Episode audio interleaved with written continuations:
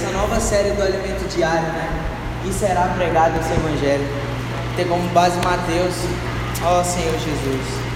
Eu vim aqui dar uma breve introdução, né, para essa palavra maravilhosa que nós vamos ter sobre, sobre a volta do Senhor.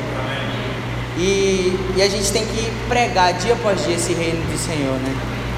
O Senhor, Ele, tudo que Ele queria desde o princípio era nos conectar com Ele é habitar em nós. Ó oh, Senhor Jesus. E temos que ser gratos por isso, né, irmãos? Porque o Senhor, Ele quer habitar em nós. Nós temos um ponto de conexão apenas. E esse ponto de conexão é Cristo. Eu queria chamar os irmãos para desfrutar, para abrir em Gênesis. Gênesis 1. Gênesis 1, versículo 26. Aqui em Gênesis a gente vê a criação do Senhor, né? A gente vê a criação dele com o homem. E no versículo 26 ele fala assim: Também disse Deus: Façamos o homem à nossa imagem, conforme a nossa semelhança. Nessa parte do versículo, está ali o Senhor com a trindade, falando: Façamos o homem conforme a nossa imagem. Ó Senhor Jesus. E quando ele fala: Façamos o homem à nossa imagem, a gente vê aqui que é um Deus que quer que a gente tenha dependência dele, do homem sendo dependente dele. E hoje nós temos esse, esse Deus, né? E na continuação aqui de Gênesis, né, no, em Gênesis 3, 5, mostra Satanás falando para o homem de uma, de, de uma dependência do Senhor. No, no versículo. É, Gênesis 3,5 fala assim: Porque Deus é, sabe que no dia em que comerdes, está falando da questão da, de comer o fruto proibido, né, de comer o fruto da árvore do conhecimento do bem e do mal, e fala assim: Porque Deus sabe que no dia que deles comerdes, vos abrirão os olhos, como Deus é, sereis conhecedores do bem e do mal. Aqui, Satanás oferece também ao homem só que é de uma, a, a gente vê que é um homem de forma independente de Deus, com os olhos abertos. Abertos por quê? Abertos para o mundo, abertos para as coisas do mundo. E o Senhor, Ele, a gente vê na, na própria palavra que Ele nos deu esse ponto de conexão, que é o próprio Cristo, que veio aqui na terra e morreu para nos dar essa conexão com Cristo. A gente pode ver vê que, que, que o Senhor, desde o início dos tempos, esteve com, com, com Deus, né? Esteve com Deus e ele, era, e eles se deleitavam entre si, eles, eles se habitavam ali de uma forma esplêndida. Em Provérbios fala um pouco disso, Provérbios 8. Ó oh, Senhor Jesus, oh, Senhor Jesus. Fala no versículo 22: O Senhor, o Senhor me possuía no início de sua obra, antes de sua obra mais antiga. O Senhor possuía. E no versículo 30 e 31 fala assim: Então eu estava com ele e era o seu arquiteto. Dia após dia eu era as suas delícias, folgando perante ele todo o tempo. Eles viviam em conformidade com Cristo, eles viviam em perfeita ordem com Cristo. E eles queriam que o homem vivesse nesse deleite também. É isso que representa ali em Gênesis 1. Ele queria que, que fazer o homem conforme a imagem para viver nesse deleite dia após dia. E a gente vê em quando o Senhor morre, vamos, vamos ver Efésios 1. Oh Senhor Jesus.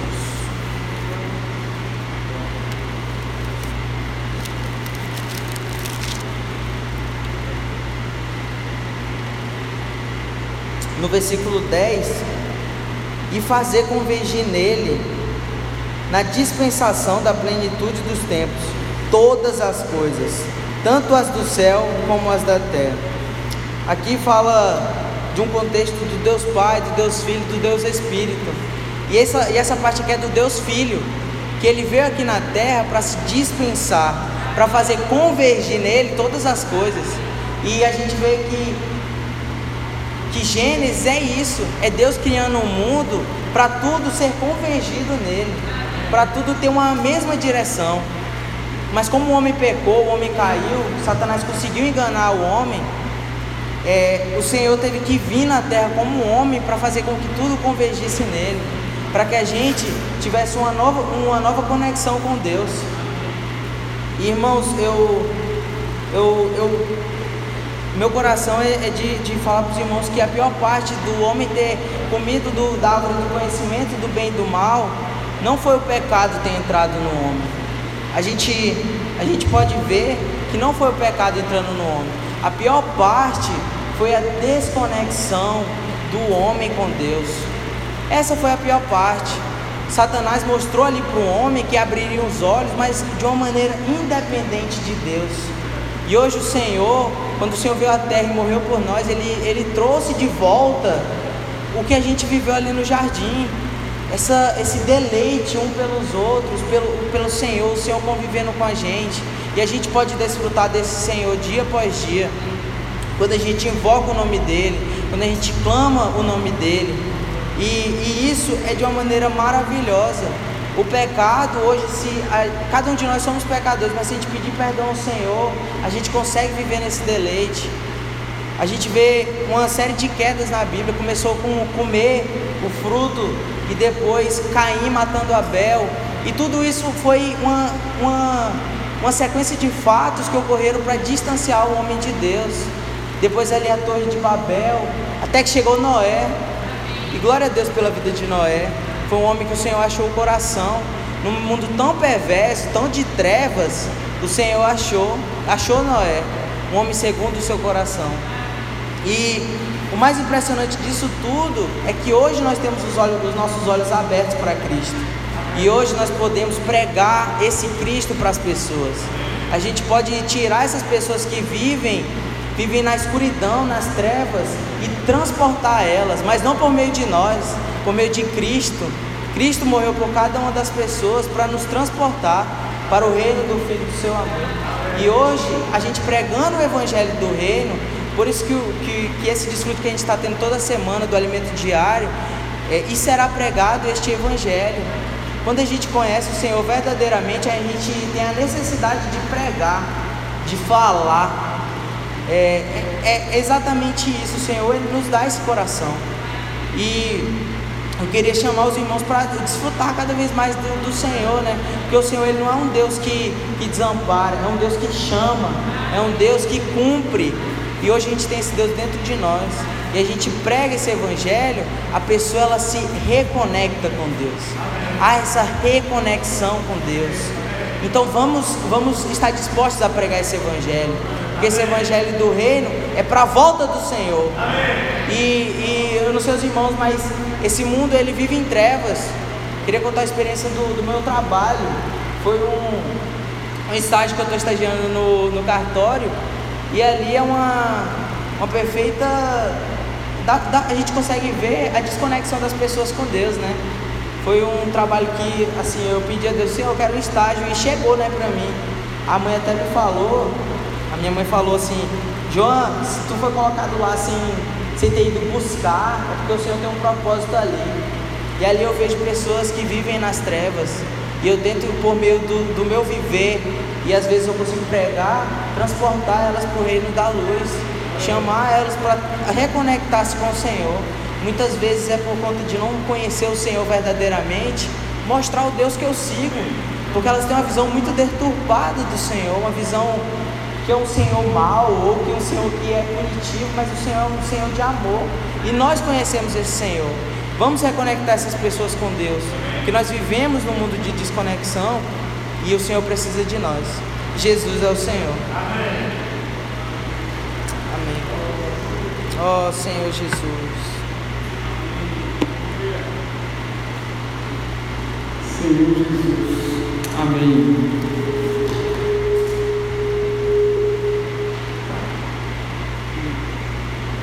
Diminuir o volume. Amém. Senhor Jesus. Amém, aleluia. Graças a Deus, irmãos. Senhor Jesus. Louvado seja o Senhor. Já vamos gastar um tempinho orando, amém? Aleluia, Senhor Jesus, oh, Senhor Jesus. Senhor, nós louvamos o Teu nome, Senhor, que apesar de termos sido desconectados de Ti, ó Senhor Jesus, mas o Senhor veio nessa terra, ó, para nos ligar novamente ao Pai, ó, para nos levar a conhecer ao Pai novamente, ó, e a nos conectar com Deus. Senhor, essa noite ainda vem nos conectar contigo, Senhor. Nosso coração, a nossa mente e todo o nosso ser, ó, esteja diante de Ti. Amém. Senhor Jesus. Amém. Jesus é o Senhor. Amém, irmãos. É isso que o João falou, né? Que toda a criação ela foi desconectada com Deus e o homem especial também ele foi desconectado né, da pessoa de Deus e até mesmo da presença de Deus, Senhor Jesus. E essa desconexão, principal motivo, né, dessa desconexão é que ela tira Cristo do centro da nossa vida. É quando o homem ele se desconectou de Deus, Deus deixou de ser o centro da vida do homem. Então, como é que eu sei que eu estou desconectado ou não de Deus? É quando Deus deixa de ser o centro da minha vida. Mas quando a gente percebe isso, irmãos, hoje, por causa da graça divina e por causa da obra do Senhor Jesus na cruz, a qualquer momento que nós queremos nos voltar a Deus, nós podemos nos reconectar com o Senhor por meio do sangue de Cristo e por meio do Espírito Santo que foi derramado sobre nós. Antes, o sangue redentor, o sangue que nos limpa dos nossos pecados, e o Espírito Santo que nos santifica e nos leva à presença de Deus, antes não estava disponível. Mas hoje, depois que Cristo veio a essa terra, depois que ele derramou seu sangue, todo homem pode ter acesso à presença de Deus. A humanidade, ela, a, a humanidade foi entregue a oportunidade de novamente se achegar a Deus, se unir a Deus e ter Cristo como centro da sua vida. E por que, que é tão importante que Cristo seja o centro da nossa vida? Primeiro, porque todas as coisas foram criadas por meio de Cristo. Tudo que existe foi criado por meio de Cristo e nada, irmãos, tem sentido fora do Senhor. Olha só o que é que nos diz Colossenses, capítulo 1. Senhor Jesus. Colossenses capítulo 1,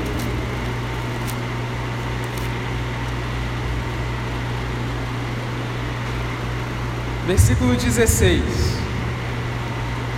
Os irmãos estão me entendendo bem? Está dando para entender a voz? Tá? Amém. Colossenses capítulo 1, versículo 16. Pois nele, ou seja, em Cristo, foram criadas todas as coisas nos céus e sobre a terra, as visíveis e as invisíveis, sejam tronos, sejam soberanias, quer principados e quer potestades. Tudo foi criado por meio dele e para ele. Ele é antes de todas as coisas, nele tudo subsiste. Então, o primeiro ponto que eu queria destacar, que tudo foi criado por meio de Cristo. Cristo ele é a sabedoria de Deus. Né? E, e, a sabedoria de Deus significa o quê? é que Deus usou Cristo para poder fazer todas as coisas. Tudo tem a marca de Deus. Tudo tem, tem, está relacionado a Cristo. E tem mais um detalhe: tudo é para Ele. Tudo é para Ele. A minha vida, a sua vida, a minha existência, se a gente existe hoje, é para Cristo. Louvado seja o Senhor. E tem mais, fala no versículo 17: Nele tudo subsiste. O que é que significa isso?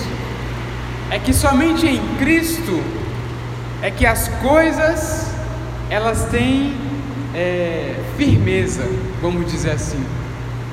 Os irmãos conhecem o raio, a, a roda da bicicleta? Conhece, né? A roda da moto, todo mundo acha que conhece, né?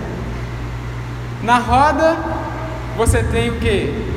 Você tem a roda do lado de fora, você tem os raios, não é isso? E no meio você tem uma peça que a gente chama geralmente de cubo, que é o cubo central, né? Que fica ali. Tem os raios que fica ligado, né? E o que é que dá firmeza e o que é que sustenta todos os raios da roda? É aquele cubo ali no centro. Se você tirar aquele cubo, os raios caem, a roda fica frágil, não é isso? Então no universo, irmãos, Cristo, ele é como esse centro que sustenta a existência de todas as coisas, inclusive da matéria. Né? Porque tudo que existe foi criado por meio de Cristo. Então, se nós queremos ordem na nossa vida, se nós queremos um sentido e uma direção para a nossa vida, Cristo precisa ser o nosso centro.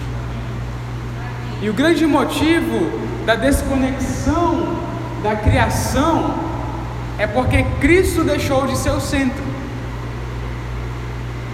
E quem motivou, quem promoveu essa desconexão? Quem promoveu, antes de tudo, essa desconexão foi um arcanjo, é um querubim criado por Deus, cheio de excelência e de formosura, mas que se deixou corromper pela sua beleza, ele, vamos dizer assim, começou a se achar muito, porque ele era alguém muito capaz alguém que tudo quanto fazia era bem feito e até mesmo considerado perfeito. Mas ele se deixou corromper até o ponto de querer estabelecer um trono do lado do trono de Deus, para, vamos dizer assim, ajudar a Deus, tendo a mesma autoridade de Deus. Só que isso, irmãos, não é possível. Por quê? Deus é o Criador e o seu trono, a sua autoridade, ela é absoluta. E esse arcanjo, ele quis ter autoridade igual a de Deus, estabelecer um governo ali, vamos dizer assim, paralelo ao de Deus. Ele quis se igualar ao Altíssimo. Isaías capítulo 14 relata um pouco da história desse querubim, desse arcanjo, que foi criado, irmãos, muito antes de nós. A criação desse querubim remonta o início da criação de Deus. Os irmãos sabem, como a gente viu aqui em Colossenses, que antes de Deus criar as coisas visíveis, Ele criou as coisas invisíveis. Antes de criar a matéria, ele criou uma realidade e criou seres espirituais. Os primeiros seres, dentre os primeiros seres que Deus criou, está esse arcanjo. Então, Isaías capítulo 14, Senhor Jesus, no versículo, versículo 11. Deixa eu contextualizar para os irmãos. Esse capítulo aqui, ele fala sobre, literalmente, ele fala sobre o rei da Babilônia, literalmente. Mas esse rei da Babilônia foi usado como um exemplo, uma amostra né, da rebelião que esse arcanjo Lúcifer, né, que a gente é, usa o nome dele como Lúcifer, que é derivado lá de uma versão da Bíblia, a gente chama ele de Lúcifer. Então, esse arcanjo, o que aconteceu com esse rei da Babilônia é a mesma coisa que aconteceu com esse arcanjo. Então, Deus usou essa situação desse rei da Babilônia para nos mostrar o que havia acontecido milhões ou milhares de anos antes da nossa criação. Tá? Então, isso aqui literalmente fala sobre o rei da Babilônia, mas espiritualmente fala sobre esse arcanjo. Versículo 11 de Isaías 14: Derribada está na cova a tua soberba, e também o som da tua harpa. Por baixo de ti uma cama de gusanos, e os vermes são a tua coberta. Isso aqui já se fala sobre o julgamento de Deus sobre esse arcanjo. Versículo 12: Como caíste do céu, ó estrela da manhã, filho da alva. Então, essa expressão aqui, filho da alva, no, no latim, uma versão latina da Bíblia, essa expressão filho da alva é Lúcifer. Então é por isso que a gente chama ele de Lúcifer. Então, como foste lançado por terra, tu que debilitava as nações, tu dizias no teu coração: Eu subirei ao céu, acima das estrelas de Deus, exaltarei o meu trono e no monte da congregação me assentarei nas extremidades do norte. Subirei acima das mais altas nuvens e serei semelhante ao Altíssimo. Essa foi a, a ambição desse arcanjo, de querer subir, subir, subir, até o ponto de ser igualado a Altíssimo. Então, uma coisa que nós temos que ter muito cuidado é com a ambição demasiada dentro do nosso coração, especialmente no viver da igreja. E aí, o versículo 15: Contudo serás precipitado para o reino dos mortos, no mais profundo do abismo. Então ele queria se exaltar queria subir, subir, mas qual foi o julgamento dele? Foi ser humilhado né, por Deus e ser julgado por Deus. Ezequiel capítulo 28 nos traz mais algumas características desse arcanjo que se rebelou contra o governo de Deus. Ezequiel capítulo 28, versículo 6. Ezequiel 28, 6.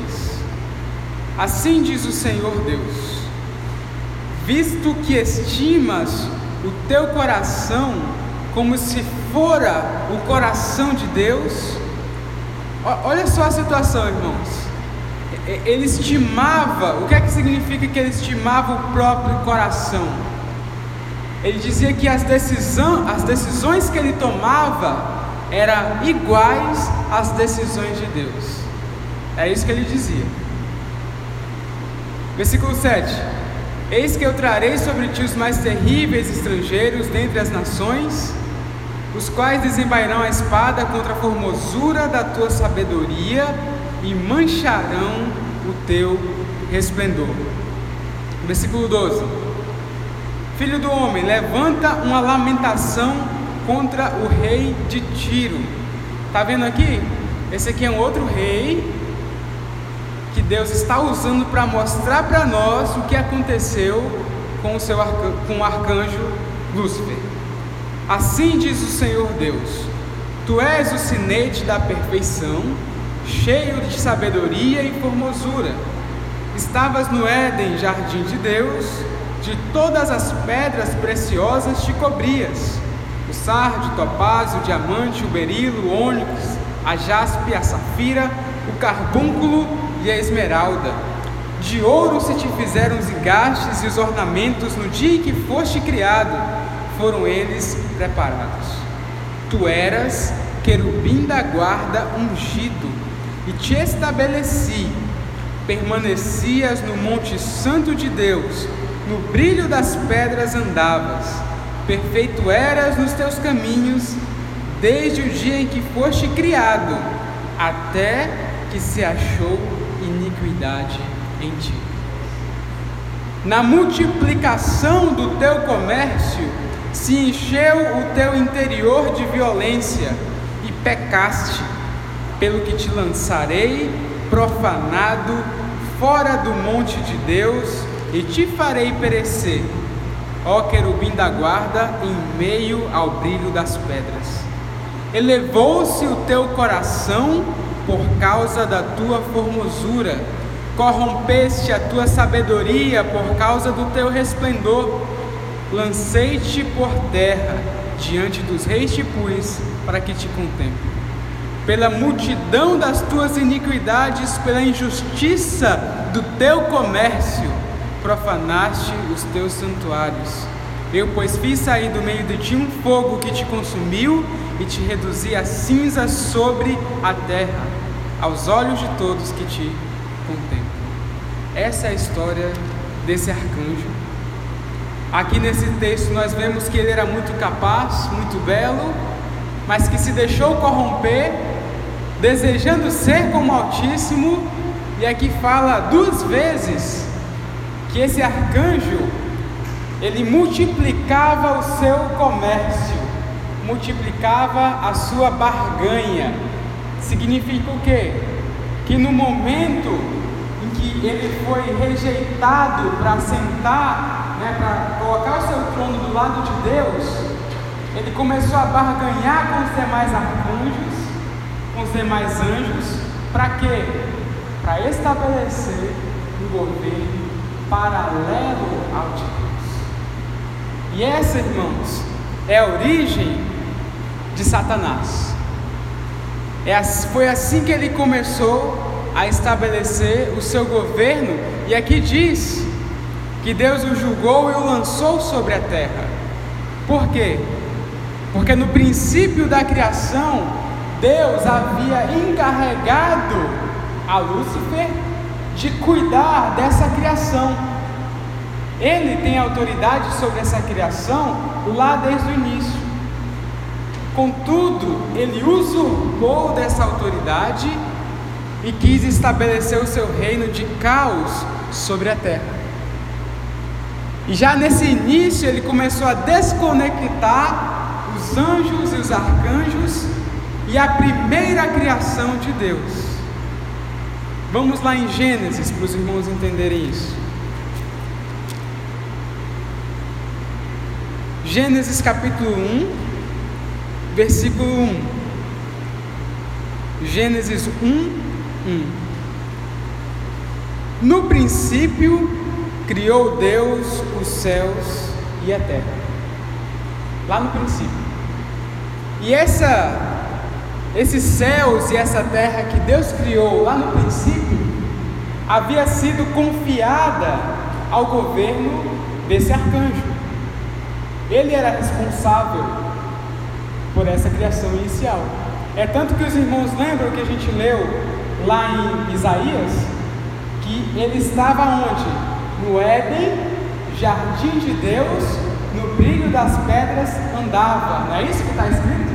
Então significa o quê? Que os dons, a capacidade dele, como Deus havia criado ele assim, Deus havia estabelecido ele sobre esse jardim, sobre essa primeira criação. Mas olha só o versículo 2: A terra, porém, estava sem forma e vazia, havia trevas sobre a face do abismo, e o Espírito de Deus parava por sobre as águas. Essa expressão, a terra, porém, estava sem forma e vazia, ela também pode ser traduzida como a terra, porém, se tornou sem forma e vazia. Por que, que nós interpretamos assim? Porque Deus não criou a terra para ser sem forma e vazia. Ela se tornou, em que momento que a terra se tornou sem forma e vazia? No momento em que esse arcanjo foi julgado. Todos os anjos e aquela criação inicial que havia se juntado a esse arcanjo foi julgada por Deus e então a terra se tornou sem forma e vazia. Os irmãos querem uma prova de que Deus não havia criado a terra assim? Vamos lá em Isaías. Isaías, capítulo 45. Senhor Jesus. Isaías 45, versículo 18.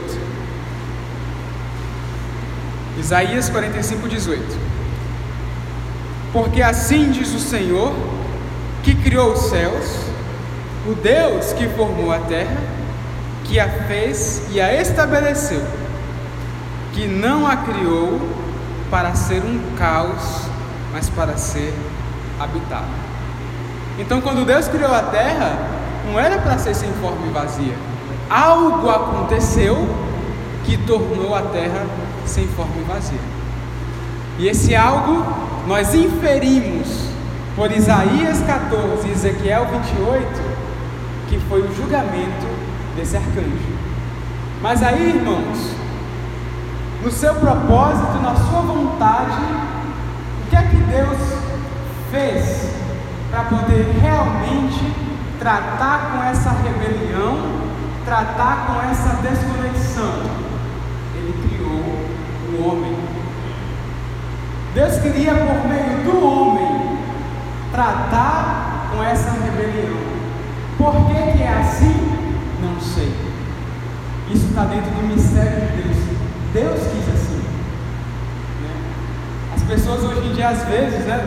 Eu falo isso porque eu estudei na. Fiz faculdade e tal, tive no ambiente acadêmico. As pessoas elas têm um problema com essa expressão, porque Deus quis assim. Elas não conseguem aceitar isso. Né? Mas dentro do propósito de Deus, Deus quis assim. Ele quis criar o homem para que esse homem tratasse com seu inimigo, então reconectasse toda a criação novamente para dentro do governo e do reino de Deus. Senhor Jesus, essa, isso, irmãos, é algo grandioso. Isso aqui é a nossa história. A minha vida, a sua vida, ela existe para que Deus cumpra o seu propósito de restabelecer a ordem nesse universo, de restabelecer o seu reino e a sua vontade. Senhor Jesus, contudo, nós sabemos, né, a história da queda do homem. O homem foi criado por Deus, a semelhança de Deus, para manifestar quem Deus é, contudo, esse arcanjo, que agora já se chama Satanás, o opositor de Deus, ele também corrompeu na sua astúcia, corrompeu o homem. Por que, que Deus permitiu isso aí? Porque o homem foi criado não como um robô, mas como alguém que tem uma escolha, que ele escolhe a Deus tem uma autonomia que Deus lhe concedeu. Por quê? Porque assim como Deus ele tem uma escolha, né, vamos dizer assim, de certa maneira, um direito de escolha, o homem também, de certa maneira, ele tem essa capacidade de ter uma vontade, de escolher as coisas, porque o homem foi feito à semelhança de Deus. Contudo, na sua artimanha, nós sabemos, a mulher e o homem foram enganados pela serpente. O homem escolheu tomar do fruto do conhecimento do bem e do mal, ou seja, ele escolheu conhecer as coisas, conhecer a criação de maneira independente de Deus. Esse é o grande problema. Qual é o grande problema do, da árvore do conhecimento do bem e do mal? É que o homem passa, assim como Lúcifer, assim como esse arcanjo, a é, conhecer as coisas e a viver de uma maneira independente de Deus. Essa é, é a grande tragédia da, da queda do homem. Contudo, irmãos, bom, enfim, quando o homem caiu, quando o homem escolheu ser independente de Deus, nesse momento, uma natureza maligna passou, a, a, vamos dizer assim, ela foi injetada na carne do homem. A alma do homem se tornou corrompida, a mente se corrompeu, especialmente para pensar as coisas de Deus. Os irmãos entendem isso? Quando o homem escolheu ser independente de Deus, a sua mente passou a ter dificuldades de entender e de compreender as coisas de Deus, especialmente as coisas invisíveis do plano de Deus. E o espírito do homem, que era para Deus habitar, foi mortificado espiritualmente, ficou sem uma função.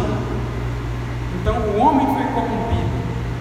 E dentro do homem passou a habitar uma natureza independente de Deus, uma natureza contrária a Deus, e a Bíblia revela que essa natureza, essa isso que habita dentro do homem é a natureza do diabo. Com essas palavras, é a natureza de Satanás que se opõe a Deus. Os irmãos viram no início que à medida que o arcanjo ele ia multiplicando o seu comércio, né? Ia se opondo a Deus e estabelecendo o seu governo. O interior, o interior desse arcanjo foi se enchendo de quê? De violência. É por isso que o governo dessa terra é dessa, é dessa maneira que é. Cheio de caos, cheio de violência, cheio de intrigas, cheio de engano. Essa é a isso é a natureza de Satanás. E essa natureza, no momento que o homem escolheu ser independente de Deus, passou a habitar dentro dele. E o desejo de Deus hoje, irmãos, é nos ligar a Ele, nos conectar com Ele, mas também tratar com essa natureza maligna que passou a habitar na nossa carne física e na nossa alma. Pela graça de Deus, o nosso espírito humano, pela fé, ele foi restaurado. O nosso espírito ele foi reconectado. A prova de que alguém creu e recebeu o Senhor Jesus como seu Salvador é que essa pessoa ela tem acesso à presença de Deus e pela fé ela se achega à presença de Deus e sente no seu interior a presença de Deus. Olha só, só para os irmãos verem isso. Romanos capítulo 8, Senhor Jesus. Romanos 8, 9. Romanos capítulo 8, versículo 9. Vós, porém, não estáis na carne, mas no Espírito. Se de fato o Espírito de Deus habita em vós. E se alguém não tem o Espírito de Cristo, esse tal não é dele. Então a marca de que uma pessoa realmente é de Cristo é que dentro dela habita um sopro sopro de Deus, o Espírito de Deus. Todo aquele que creu realmente, genuinamente, houve um ponto de mudança na sua vida e o seu interior foi mudado, ele foi reconectado com Deus. É muito interessante isso, irmãos, porque quando o nosso espírito ele é reconectado com Deus, mesmo que nós não entendamos como aconteceu isso, nós sabemos que algo diferente aconteceu conosco. Eu lembro que logo quando eu criei o Senhor, Satanás tentou acusar a minha mente e colocar dúvidas na minha mente sobre a existência de Deus. Só que era interessante que quando eu ia orar, quando eu ia buscar a Deus ali no meu quarto, mesmo que a minha mente estava na dúvida da existência de Deus, o meu espírito estava ali borbulhando. Eu sentia a presença Deus, algo dentro de mim era diferente. Eu não entendia, mas eu sabia que era verdadeiro e real. Mesmo que a minha mente duvidasse. Olha só, por que, que a nossa mente duvida? Porque ela ainda está nesse processo de reconexão. Entende? O nosso espírito foi reconectado, mas a nossa mente, a nossa alma está aos poucos sendo reconectada na Deus. E é muito interessante, irmãos. Quanto mais Deus trata com a nossa alma, com essa natureza de pecado maligna dentro de nós, quanto mais Deus trata, quanto mais Deus elimina isso do nosso interior, mais nós conseguimos perceber as coisas de Deus. Uma experiência, vou citar para os irmãos, meu tempo está se esgotando já. É a experiência de Jó. Quem nunca ouviu falar de Jó, levanta o braço. Você já ouviu falar de Jó? Está na Bíblia, né? Tem um livro dedicado a ele. E o livro de Jó, ele revela para nós a natureza humana, independente de Deus, mas que muitas vezes quer agradar a Deus. Os irmãos entendem a situação? Jó era uma pessoa reta, íntegra, que temia a Deus, mas dentro dele, na sua alma, ainda existia uma natureza maligna. E essa essa a realidade, a experiência de Jó também é a nossa. Jó, quando Deus começou a falar com Jó, Deus ele começou a revelar. Isso não, não, vai, não vai dar tempo a gente ler, irmãos. Mas mostrou para nós que dentro, é como se dentro de Jó houvessem dois bichos, dois animais, o behemote e o leviatã. Depois você lê na sua Bíblia em Jó, tá? Jó capítulo 38 já começa a falar sobre esses dois bichos. E esses dois bichos, eles na verdade, eles, vamos dizer assim, eles refletem a nossa vida da alma independente de Deus. A característica básica desses dois bichos, tanto do behemote como do leviatã, é que eles são orgulhosos. Eles não aceitam ser corrigidos e nem atacados. É, quando, no caso do behemote, fala que o behemote ele tem uma carapaça, ele tem uma carcaça muito dura, que o rabo dele, né, chicoteia e é muito duro, e que você, e que a gente não pode brincar com ele nem com Behemoth, nem com Leviatã. Qual que é a diferença entre o Behemoth e o Leviatã?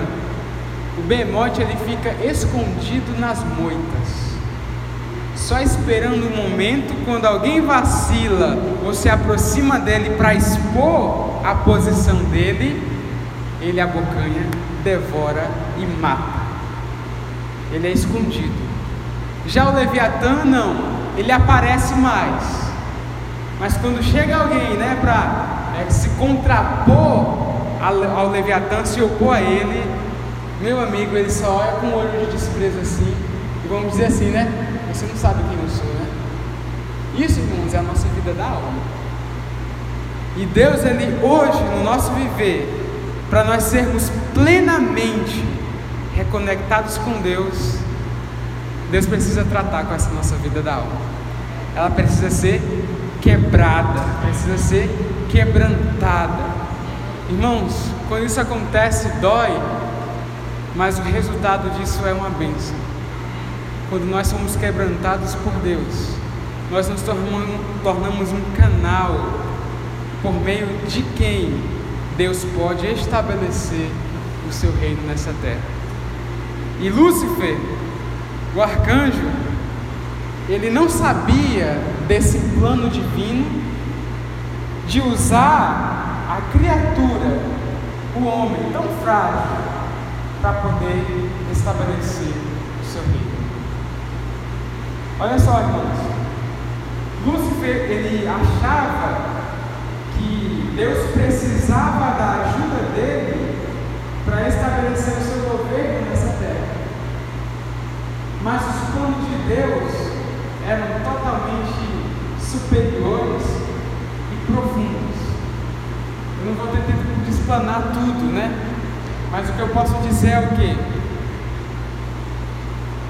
Lúcifer, ele queria governar sobre a criação de Deus, certo? Essa era a ambição dele. Só que o plano de Deus era muito mais elevado. O plano de Deus era por meio da criatura, por meio da criação, ele gerar uma nova criação unida ao próprio Deus. Não sei se os irmãos conseguem entender isso. Irmãos, isso é algo tremendo no universo. Deus não apenas queria uma uma criatura, ele queria se unir a uma criatura, a sua criação. E esse propósito, irmão, com esse propósito, ele criou o homem. A nova criação que a Bíblia fala é a união, é a mescla entre Deus e o homem em Cristo. 1 Coríntios capítulo 15, Senhor Jesus.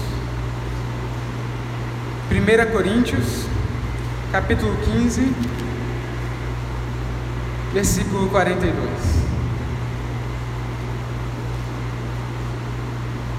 Isso aqui, irmãos, é sobre nós. Isso que o apóstolo está falando aqui, isso aqui é a nossa realidade esse aqui é o plano que Deus planejou para o homem em Cristo. Pois assim também é a ressurreição dos mortos, semeia-se o corpo na corrupção, ressuscita na incorrupção. Semeia-se em desonra, ressuscita em glória. Semeia-se em fraqueza, ressuscita em poder. Semeia-se corpo natural, ressuscita corpo espiritual. Se há corpo natural, há também o corpo espiritual. O que é que ele está querendo dizer aqui? A vida divina, irmãos, a vida eterna, o próprio Deus, ele semeou a si mesmo para dentro todo aquele que crê em Jesus Cristo. Hoje nós temos Cristo como essa semente dentro de nós, que está crescendo, que está evoluindo, se desenvolvendo, até o dia em que ele há de se manifestar glorioso por meio de todos nós. Irmãos, isso é um plano inigualável que Satanás, que Lúcifer jamais imaginou, mas que hoje nós somos participantes, né? E experimentamos esse plano sendo executado na nossa vida. Irmãos, não é uma teoria, não é uma história, é um fato e é uma realidade. A igreja é o que? É, é esse mistério onde Deus habita dentro da igreja ele foi semeado dentro da igreja e hoje ele está crescendo e se desenvolvendo e naquele dia vai aparecer em glória. Dois últimos versículos. 2 Tessalonicenses, nós estudamos esse versículo ano passado. 2 Tessalonicenses capítulo 1, versículo 10. Quando vier quem? Cristo, né? Quando Cristo vier para ser glorificado nos seus santos e ser admirado em todos os que creram. Então há um dia que Cristo vai vir em glória nos céus, mas que também ele vai ser revelado e admirado em todos os que creram. Então, é algo que hoje está se desenvolvendo e que vai ser exibido. Então, Deus ele vai ser revelado por meio de nós. Quando isso acontecer, toda a criação, irmãos, vai ser reconectada com Deus. Tudo aquilo que Deus quer fazer, Ele vai obter por meio da sua igreja, por meio de Cristo e a igreja. Romanos, capítulo 8. Senhor Jesus. Romanos, capítulo 8, versículo 18. Porque para mim tenho por certo que os sofrimentos do tempo presente não podem ser comparados com a glória a ser revelada em nós.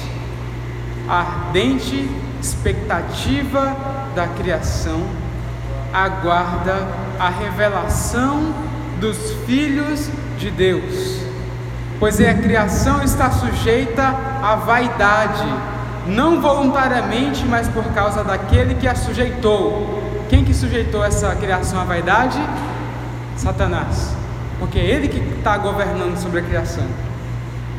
Na esperança de que a própria criação será redimida do cativeiro da corrupção para a liberdade da glória dos filhos de Deus. Irmãos, toda a terra, toda a criação ela aguarda a manifestação dos filhos de Deus, a manifestação dessa glória de Deus em nós. Quando isso acontecer, não somente o homem, mas toda a criação será reconectada com Deus. E hoje ele, Deus busca no meio do seu povo aqueles com quem ele pode contar.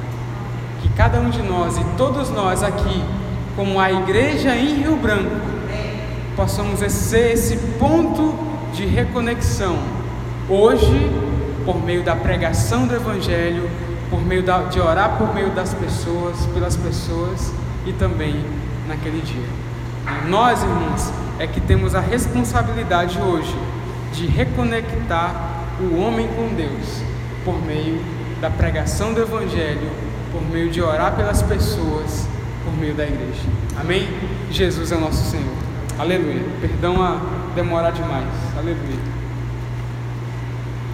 Senhor Jesus. Temos um tempinho ainda para ruminar essa palavra, para acrescentar, para enriquecer. Amém? Os irmãos podem se levantar, né, ou sentado mesmo, e compartilhar né, um pouco daquilo que você desfrutou dessa mensagem do alimento diário. Quando nós falamos, nós experimentamos